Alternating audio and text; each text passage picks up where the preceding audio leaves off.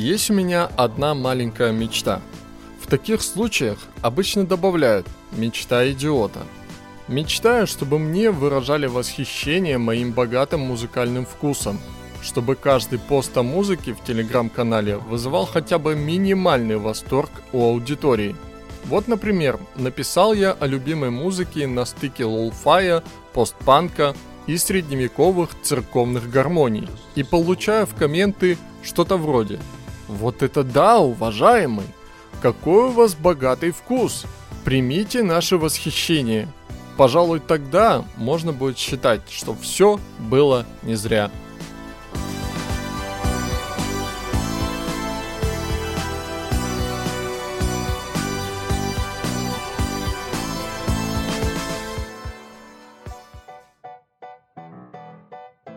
Приветствую, друзья мои!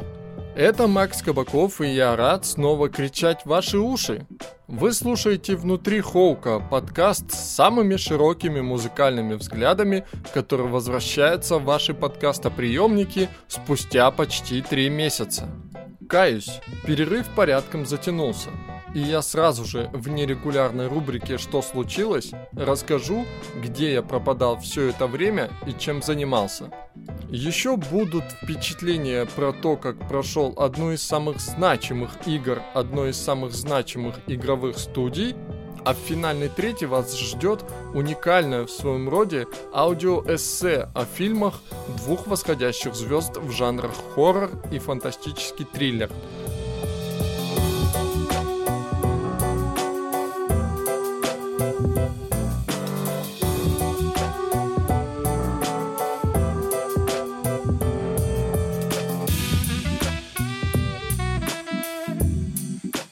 Этот перерыв был стихийным, абсолютно неуправляемым явлением. И при этом вполне осознанным. В конце концов, большую часть прошедшего времени я сам делал выбор в пользу занятий далеких от работы над подкастом. Получилась своего рода перезагрузка, в которой я, вероятно, нуждался, но которую не планировал. В первые две недели после релиза седьмого выпуска меня выбросило в очередное пике творческого кризиса. По статистике, седьмой выпуск был уничтожающим провалом. После двух недель в прослушиваниях с обидным высокомерием замерла цифра 9. У меня снова появились навязчиво скребущие мысли, что все, что я делаю, дерьмо. Начал думать, как все закончить или где взять силы, чтобы продолжить. Так подкаст немного поменял позицию в архитектуре важности, заняв преступное около последнее место. В начале апреля планы едва ли не на каждое свободное время появились сами собой. В вечера после работы ворвались кооперативные игровые приключения. С моим другом мы сначала пытались заехать в сетевой шутер Outriders, который вышел 1 апреля, но поведение игры и ее серверов были как одна большая первоапрельская шутка. Терпеть насилие над собой отлагающего польского шутера нас хватило буквально на пару часов. И мы отправились штурмовать дополнение Hive Busters для Gears 5, которую с удовольствием прошли за 2 или 3 вечера. Правда и здесь без проблем не обошлось, но это добавило в наш геймплей немного дополнительной сложности. А потом Outriders более-менее привели в нормальное состояние, с некоторой натяжкой, и мы начали регулярно играть в него. Из-за двухчасовой разницы между нашими часовыми поясами каждая сессия редко была больше двух часов, но в таком темпе игра не успевала нам надоесть и шла в удовольствие – Отличное, веселое, местами даже вызывающее приключение. Когда на горизонте замаячил Resident Evil Village, эта леди Димитреску, видимо, своим ростом выделялась, наши кооперативные приключения встали на паузу. Но мы же к ним, наверное, когда-нибудь вернемся, да, Женя? После этих сессий я изредка запускал стримы. Это было время закрытия гештальтов, в которое замешалась одна маленькая случайность. Давний гештальт под названием Lost Planet, который совершенно не пощадило время, Даже больше. Теперь кажется, что она была кривой и неудобной даже в своем 2007 И что в нем находят люди, которые просят его вернуть? Нет уж, спасибо. В Lost Planet только игровую вселенную хочется похвалить за ее оригинальность. Другой представитель грузов на шее Warhammer 40 тысяч Space Marine. Эту игру мне хочется только хвалить. За то, что разработчики стратегии сделали отличный экшен, в который интересно играть. У него настолько все в порядке с продолжительностью, что он не успевает надоесть. Он до сих пор очень красивый, между прочим. Особенно мне нравилось разглядывать локации и окружение, выполненные в фирменном, грандиозно-титаническом стиле Warhammer 40 тысяч. Жаль, что игра не увидела своего продолжения, как того требовал финал. Третьей в этой комбинации 3 в ряд стала StarCraft 2, сюжетную кампанию которой я не прошел ни одной. Вот решил это исправить. Я всегда очень любил РТС, но давно как-то вот не играл. А играя в StarCraft 2, теперь все время думаю, почему РТС перестали выпускать. Великий жанр, но практически вымерший. Пресс F to pay respect. А той маленькой случайностью, про которую я упомянул, стало хорошее пиксельное приключение на Ритобой. Глубокая и атмосферная, пускай и не очень оригинальная игра с сюжетом в духе Трон и фантастически клевой синтезированной музыкой, которая отлично звучит и отдельно от игры. Помимо кооперативных приключений, редких стримов и других прокрастинаторских излишеств, в моей личной жизни появилось еще одно занятие, которое требует много времени. Я начал ходить в спортзал. От постоянного сидячего образа жизни я стал немного не в форме – давно хотел заняться этой самой формой, но весь 2020 мне были воспрещены сильные физические нагрузки из-за операции по удалению грыжи. А тут в апреле я увидел рекламу местного спортивного клуба, который находится буквально через дорогу. Предложение было ультра заманчивым. Безлимитное посещение спортклуба за 990 рублей в месяц – Правда, этой цифре в итоге не хватало сноски звездочки в верхнем углу. Акция подразумевала покупку годового абонемента за почти 12 тысяч рублей, которые ловко для привлечения внимания распиливаются в хитрые 990 рублей в месяц. Впрочем, цены без акций в этом спортклубе гораздо страшнее, поэтому я очень хорошенько подумал, минут пять, и расчехлил свою кредитку, подписавшись на целый год спорта. Первые дни были очень смешные. Надо было видеть меня со стороны. 80% снарядов я видел впервые. Ходил по залу, разглядывал их как экспонаты в музее. Разбирался по кратким инструкциям, конечно же с картинками, как ими пользоваться. Подглядывал за другими спортсменами, Конечно, можно купить пару занятий с инструктором. Он и курс тренировок тебе покажет, и все расскажет. Но я как-то постеснялся, да и свободных денег у меня не было. А беспокоить кредитку ради этого я не хотел, я и без этого порядком потратился. К тому же у меня нет цели похудеть. Я лишним весом в принципе не страдаю. А наращивать формы, как у Александра Курицына-Невского – даже не думаю. Занимаюсь я из удовольствия, чтобы держать мышцы в приличном состоянии. Занимаюсь уже целый месяц, по 3-4 дня в неделю, проводя в зале от полутора до двух часов. Тренируюсь по картинкам на тренажерах, вспоминаю упражнения, с помощью которых я тренировался лет 7 или 8 назад, и просто подглядываю за остальными. Так я еще и узнаю, как и чем пользоваться. Честно говоря, я получаю от этого много удовольствия, даже когда мышцы болят, это странным образом приятно. Особенно тогда, когда вижу первые скромные проявления рельефа на теле, нарциссично глядя на себя в зеркало. Поначалу я беспокоился, что год сразу это слишком много. Боялся, что могу бросить в любой момент. И в принципе я продолжаю этого немного опасаться. Но пока уровень вовлеченности у меня такой, что стараюсь не пропускать ни дня. Даже занимался в темноте, когда в спортивном клубе не было света. Но лишний раз нахваливать себя и гордиться тоже не стоит. Все-таки всего лишь месяц прошел. Наверное, это все. Или хотя бы большая часть из того, что случилось в эти месяцы. Я очень часто слышу вопрос, куда я трачу время. Почему-то он все время волнует одного и того же человека. А, Слава? Надеюсь, что я хотя бы частично ответил на этот вопрос – и вообще-то я делаю это регулярно, но мне продолжают его задавать. Но на самом деле у меня не так много свободного времени, чтобы и кто бы там себе не думал.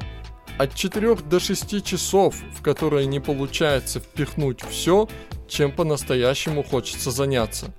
Поиграть во что-то или с кем-то, почитать книгу, провести полноценный стрим, посмотреть сериал, поработать над подкастом, ведь есть еще и всякий быт, вроде мытья посуды, походов за продуктами, уборки. Есть родные, с которыми иногда хочется провести время. И есть в конце концов котики, с которыми хочется понежиться и поиграть. Не говоря уже о такой штуке, как настроение, которое одним прикосновением может превращать все как в золото, так и в дерьмо. Но поверьте, когда я нахожу время для своего творчества, стримы там, подкасты, посты в мой телеграм-канал, я стараюсь вкладывать в это все имеющиеся силы. Наверное, это одна из причин, по которым я часто и быстро выгораю. Я вкладываю много сил, а потом нуждаюсь в поддержке, чтобы мой труд оценили по достоинству кто-то, кроме меня самого. Счастью, эта поддержка есть она и спасает. Но очень хочется, чтобы со временем ее стало больше.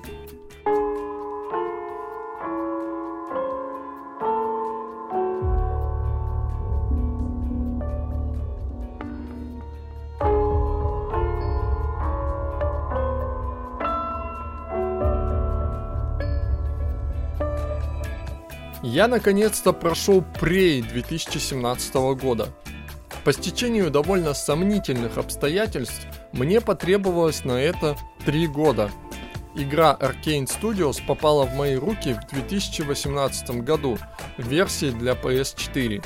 И хотя я примерно представлял себе завязку игры, увидев ее своими глазами, я был очень сильно взволнован, а каждый сюжетный вираж вызывал едва ли не потрясение – Правда, весь этот калейдоскоп сильных эмоций не помог мне со временем не забить на прей. Я играл небольшими фрагментами, чередуя с какими-то другими играми. Это был восход моей стримерской карьеры, и порой какими-то играми приходилось жертвовать в пользу чего-то более зрелищного, чем параноидальный Immersive Sim. Тем не менее, Prey я всегда держал в голове. Я был намерен когда-нибудь ее пройти, но к версии на PlayStation 4 я так больше и не вернулся. В мае 2020 я купил игру на распродаже в GOG и немедленно начал играть. Прошел начало, дошел до первого сюжетного поворота и... По какой-то весьма сомнительной причине вновь бросил игру в долгий ящик, практически на целый год. Я вернулся к своему прохождению вот буквально недавно, в марте, и уровень моей решимости был настроен на ультра. Очень скоро стало ясно, что мое легкомысленное отношение к Prey – чудовищная ошибка. Игра скрывала в себе столько захватывающих сюжетных хитросплетений, в сравнении с которыми завязка – лишь крохотная приманка в хитроумной мышеловке, которая отравет тебе голову – а ты этому и рад будешь. При этом потрясающий сюжет едва ли не ширма, или лучше сказать, четвертая стена, за которой скрывается истинная природа Прей. Настоящий интерактивный эксперимент над игроком с очень неожиданным и волнующим финалом. Впечатляет предоставленная свобода выбора. В исследовании космической станции помогает богатый арсенал возможностей. От гипс-пушки до имплантированных способностей пришельцев-тифонов. Если чересчур мешать свою ДНК с инопришеленским, то охранные турели начинают воспринимать тебя враждебно и стреляют. Интересно попробовать такое прохождение и в полной мере испытать все способности – Обычно я предпочитаю развивать больше традиционно человеческие таланты, но в одном себе я никогда не мог отказать. Мимикрия, способность превращаться в предметы, отличная способность для того, чтобы проникать в ультранедоступные места, куда способен проникнуть только кружка, книжка или стопка бумаг. В решении квестов тоже можно все – Никакого would you kindly дерьма, только ты здесь решаешь, что делать или не делать. Последствия некоторых решений остаются неизвестны. Яркий пример, который я люблю приводить про Прей, одно короткое задание, сосредоточенное буквально в одной комнате. Незадолго до кризиса с пришельцами на космической станции к Земле отправился корабль с людьми – Никто не знает, есть ли там пришельцы, но сейчас тебе нужно принять решение, уничтожить его вместе со всеми пассажирами или пускай себе летит. Безупречный образец проблемы вагонетки, на котором в принципе построена вся игра. Ты убьешь какое-то количество человек, чтобы уберечь миллиарды. Или там ничего нет, а люди погибнут просто так – а можно принять решение, не принимать никаких решений и просто уйти. И таких возможностей в игре очень много. Выпустить ли из камеры подопытного, чью богатую биографию оценит сам Чикатило? Искать ли маньяка-убийцу на станции, который убил нескольких невинных человек? Принести ли больному человеку лекарство, Рассказывать ли человеку, что на его отце по твоему распоряжению ставили опыты? Задание в Прей – это цикл тестов на эмпатию, а также моральные и этические качества, в которых тебя никто не осудит за твой выбор. Прей, наверное, одна из самых недооцененных игр, которые я знаю. Из ближайшего круга знакомых только один смог оценить игру по достоинству. Кого-то игра оттолкнула по техническим причинам, которые можно понять и принять. На консолях прошлого и текущего поколения, до появления FPS Boost на Xbox, Prey была довольно медленной, неуклюжей, с постоянным input лагом. Я сам в некотором роде по техническим причинам бросил играть в Prey на PS4. Чтобы дать игре раскрыться и полюбить ее, приходилось, можно сказать, превозмогать. Увы, найти в себе силы на это удалось не каждому. Здоровья погибшим. Мне иногда кажется, что за свой коммерческий провал Прей незаслуженно игнорируется игровым сообществом. Если говорят об Arcane Studios, то в первую очередь вспоминают серию Dishonored или инновационную для своего времени Dark Messiah of Might and Magic. Prey будто существует в собственной микровселенной тех, для кого Immersive Sim не пустой звук. Даже говоря о будущей игре Deathloop, ее сравнивают именно с Dishonored. Я очень люблю Dishonored, если что. С нее и началась любовь всей жизни к работам студии. Но мне грустно, что многие, кажется, считают, что кроме Dishonored в Arkane Studios ничего делать не умеют – незаслуженное и оскорбительное суждение. Своим ярким, творческим путем Arkane Studios давно доказали, что способны на очень многое. Вероятно, что эта безумная теория заговора с целью игнорирования прей плод моего больного воображения, но я всего лишь делюсь своими скромными наблюдениями. Это отнюдь не манифест имени Прей, а сама игра не лакмусовая бумажка для вычисления среди друзей и знакомых людей с безупречным вкусом. При Arcane Studios просто-напросто заслуживает более достойного отношения к себе, При желании в ней можно найти много недостатков, но стоит только узнать все сильные стороны, то эти поиски потеряют всякий смысл.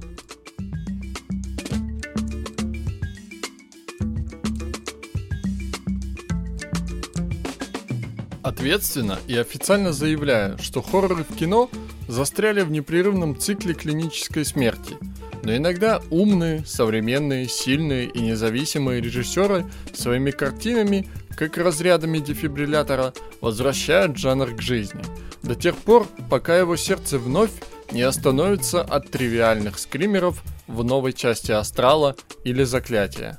В 2019 мне попался на глаза фильм The Endless. Быстренько загуглив, можно узнать, что он известен под слишком прямолинейным названием, которое частично спойлерит его сюжет, да и ассоциации может вызвать, за которые должно быть стыдно в приличном обществе. Поэтому я буду называть его «Бесконечное». Братья Джастин и Аарон после автокатастрофы, в которой погибла их мать, жили безмятежно счастливой жизнью в культе конца света, лидер которого спас их из горящей машины. Но когда старший брат заподозрил участников культа в подготовке к массовому самоубийству, они с младшим братом сбежали оттуда. Чтобы сжечь за собой все мосты, Джастин наговорил журналистам про культ разных гадостей. Приплел даже кастрацию. Впрочем, от этого жизнь братьев не стала лучше. Они живут в убогой квартире, работают уборщиками, давятся бич-пакетами, ходят к психиатру по предписанию для помощи в адаптации в общество. Однажды по почте братья получают загадочную видеопленку, на которой девушка из культа сообщает, что все норм, в лагере все живы-здоровы, бывайте. Младший переполняется воспоминаниями о счастливой и безмятежной жизни на природе, где кормят вкусной едой, любят и ценят. Не без труда он уговаривает старшего отправиться в ностальгический трип в гости, при этом бережно храня желание вернуться в культ навсегда. Поначалу кажется, что название фильма характеризует его бесконечный хронометраж. Фильм начинается неторопливо, как драма уровня сериала «Сверхъестественное», где старший брат слишком интенсивно опекает младшего. На деле это хитрый отвлекающий маневр. Бесконечное требует к себе много внимания, но вознаграждает ответом всякий возникший вопрос или замеченную странность. Он образцово выстраивает паранойю, заставляя нервничать всякий раз, когда жители этой иллюзорно счастливой утопии молча переглядываются, проводя свои странные ритуалы.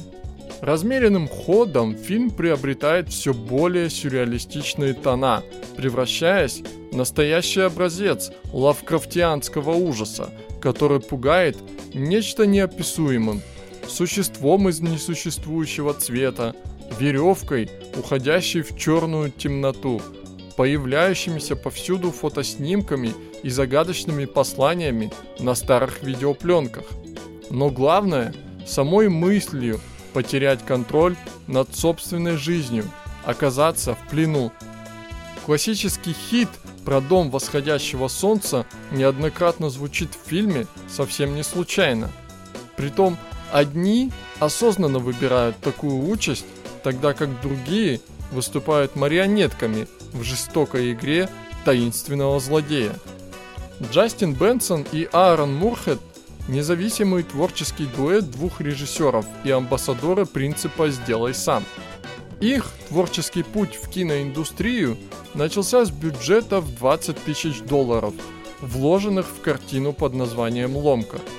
Джастин написал сценарий, тогда как Аарон взял на себя обязанности оператора, а вся съемочная команда состояла преимущественно из друзей молодых режиссеров. В 2012-м еще никто не мог подумать, что у двух инди-режиссеров появится собственная киновселенная, ведь действие фильма «Бесконечное» происходит во вселенной Ломки. Ломка начинается с того, что впоследствии станет традицией. Человек по имени Майк получает на электронную почту странную видеозапись, на которой его школьный друг Крис торчит в какой-то пустыне и на высоких наркотических скоростях едет кукухой. Получив мощный заряд дружеской озабоченности, Майк оставляет дома беременную жену и отправляется выручать своего друга. Приехав на место, он находит Криса в какой-то хижине в наркотическом угаре и он предсказуемо отказывается ехать в какие-то там клиники. Тогда Майк задействует план «Б». Он приковывает Криса наручниками к арматуре, которая торчит из стены, сроком на 7 дней. За это время Крис должен принять окончательное решение. Дескать, выбор твой лечиться или же долбиться. В свободное время Майк в перерывах между выносом ведра и подношения еды и воды своему товарищу, гуляет по окрестностям хижины, встречает странных людей, находит странные вещи, фото, пластинки, старые пленки, на которых запечатлена какая-то дичь. И если сначала эта дичь происходит с кем-то другим, в какой-то момент на жестком диске компьютера начинают появляться странные видео с участием Майка и Криса – невидимый злодей с камерой сначала заигрывает, показывая уже прошедшие события, но затем начинает показывать возможное будущее, в котором друзей ждет весьма будоражащий финал. Держа в голове все странные находки, кажется, что этот финал, скорее всего, неизбежен. Большую часть времени ломка представляет из себя разговорную драму, сосредоточенную на отношениях двух друзей, пути которых давно разошлись. Майк остепенился и обзавелся семьей, а Крис пустился в бесконечный наркотический трип. Вместе они вспоминают былые времена, пытаются наладить отношения, разобраться в себе и найти объяснение всему, что происходит вокруг. Поначалу этим занят Майк, который в своей одержимости поисках глубинного смысла кажется не менее чокнутым, чем его друг-наркоман. Но вместе с тем, как во всем происходящем появляется смысл, нарастает гнетущая тревога. Незадолго до финала фильм превращается в мистический триллер с волнующим хоррором в самом его конце – если смотреть ломку перед бесконечным, то концовка кажется настолько открытой, что в появившийся проем можно завести слона. Она настолько обескураживает своей недосказанностью, что вызывает раздражение, будто на самом интересном месте закончилась пленка. И это чувство крайне необычное и довольно редко происходит от кинофильмов. С ломки формируется узнаваемый авторский стиль Аарона и Джастина – главные фишки которого – это сюжет, построенный на персонажах, а не на событиях, и неординарные сюжетные решения, призванные компенсировать бюджетность, чтобы обратить ее в свое преимущество. Некоторые очень простые вещи срабатывают очень здорово, насыщая атмосферу фильмов загадочным сюрреализмом и удерживая в тревожном напряжении необъяснимым – Иронично, что их фильмы часто сравнивают с рассказами Лавкрафта, тогда как сами режиссеры впервые познакомились с творчеством писателя после своей картины «Весна», когда постоянное сравнение с Лавкрафтом достигло своего апогея. Кстати говоря, не на пустом месте –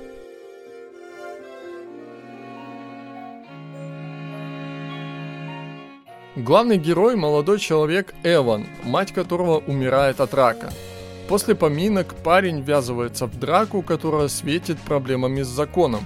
Чтобы как-то отвлечься от саморазрушительных мыслей, Эван с одним рюкзаком отправляется в спонтанное путешествие на первом же попавшемся рейсе – в Италию. Приключение приводит его в маленький городок у моря, на улицах которого он встречает Луизу.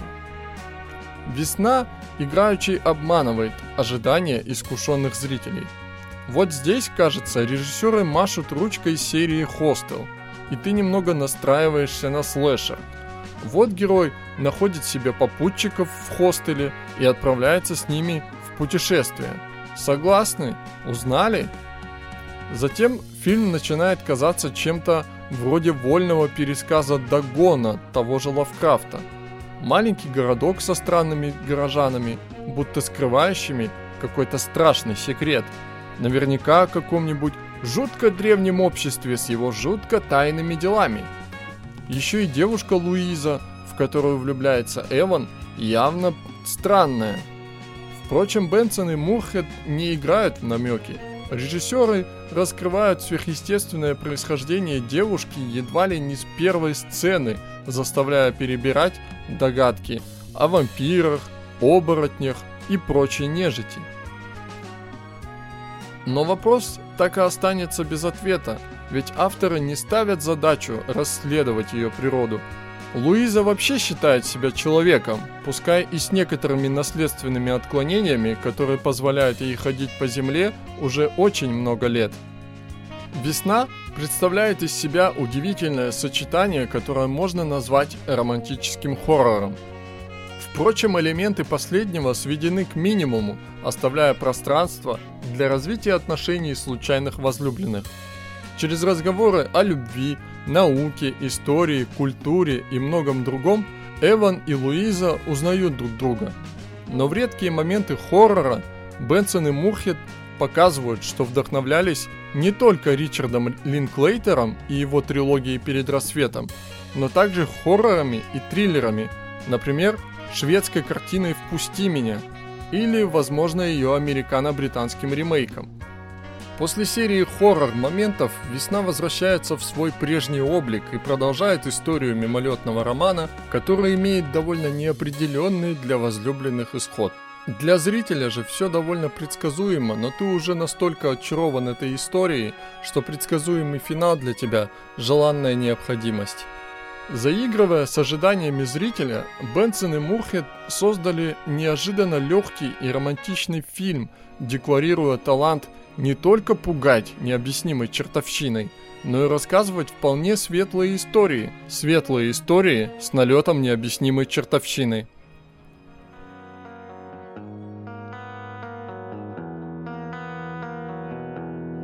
От романтики к мрачному и тоскливому нуару, который стал отправной точкой этого внезапного марафона. Фильм «Грань времени», последний фильм режиссерского дуэта, вдохновил меня на этот титанический рассказ об их творчестве. Несмотря на то, что друзья по-прежнему разделяют между собой производственные обязанности, бюджет превосходит собой все вместе взятые суммы, на которые были сняты их предыдущие работы – это очевидно как минимум по актерскому составу. Энтони Маки и мистер Больной ублюдок Джейми Дорнан – актеры далеко не последней величины. В новом фильме Бенсон и Мурхет в какой-то степени продолжают темы, поднятые в ломке. Деннис и Стив как более поздние версии Майка и Криса. Деннис – семьянин с женой и двумя дочерьми, беспокойно рефлексирующий о прошлом, в котором была хоть какая-то идиллия – Стив – беззаботный холостяк, проводящий вечера в компании алкоголя, легких наркотиков и случайно женщины, но которому вдруг внезапно диагностируют рак. Деннис и Стив – врачи-парамедики, которые пытаются спасать жизни в магически мрачном, но гнетущем Новом Орлеане. Город, стоящий под фантастически звездным небом, захлестнула серия странных травм и смертей – на месте происшествия врачи и полиция находят следы нового синтетического наркотика «Синхроник». Наркотик отправляет тебя в 7-минутный трип в прошлое, в котором жертва получает физические и психические увечья с вероятностью застрять в этом прошлом навсегда. Вернуться из трипа в нормальном состоянии могут только подростки из-за особенностей строения головного мозга. Приехав на очередной вызов – Деннис и Стив с ужасом узнают, что 18-летняя дочь Денниса, Бриана, пропала, перед этим приняв дозу синхроника. Бенсон и Мурхед сохраняют преданность себе. Вместо того, чтобы вдаваться в расследование о причинно-следственных связях между наркотиком и несчастными случаями, они центрируют историю на человеческой драме двух друзей. Шокирующая травма в прошлом не дает Стиву жить настоящим – а смертельный диагноз ставит крест на его будущем. Деннис – жертва бытовухи, напряженных семейных отношениях, из-за чего считает себя отцом семейства скорее вопреки, чем по собственной воле. Исчезновение Брианны оказывает отравляющий эффект на жизни обоих. Брак Денниса неудержимо разваливается со скоростью разряда дефибриллятора, а Стив все больше спивается в ожидании терминальной стадии болезни.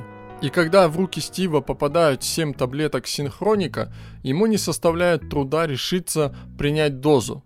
В первом же трипе его едва не убивает конкистадор. Но болезнь делает возможным возвращение назад.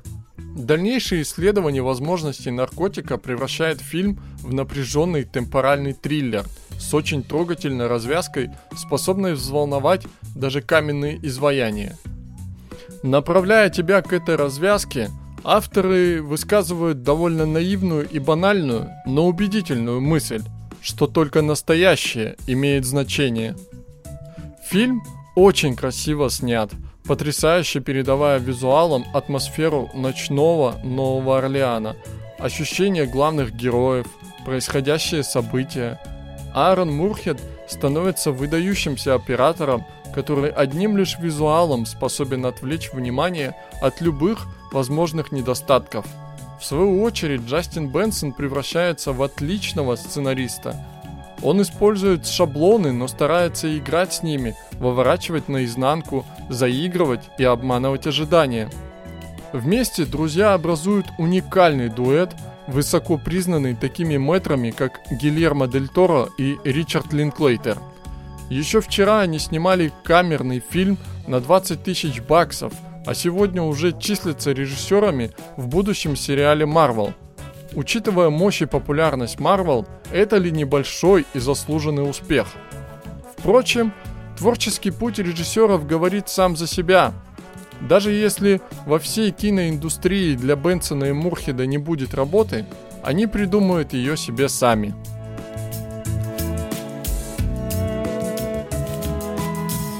Если вы дослушали до этого момента, то примите мои благодарности и уважение. Спасибо, что слушаете меня даже после перерывов длиной в жизнь. В жизни какого-нибудь мелкого насекомого или другого мелкого живого организма. Наверное, за такие фокусы я не заслужил совсем никакой поддержки, но знаете, ультра-самокритика, с которой мне приходится жить, само по себе уже достойное наказание – Подписывайтесь на подкаст в удобных сервисах и в неудобных тоже. Подставьте свое. Ставьте лайки, классы и звездочки, чтобы подкаст внутри Хоука оказался среди других звездочек подкастинга. И не забывайте про отзывы. Для другой поддержки есть ссылки на Яндекс и. Увы, модных патреонов и бусти у меня нет, вранье. Просто потому, что я не знаю, что я могу сделать для своих эксклюзивных подписчиков. В микстейп я выбрал особенную песню. Своим названием она вписывается в мой девиз по жизни, ладно, в один из, а поет ее группа из города, в который я скоро еду в отпуск. Всем еще раз спасибо, до очень скорых встреч. Stay tuned, folks!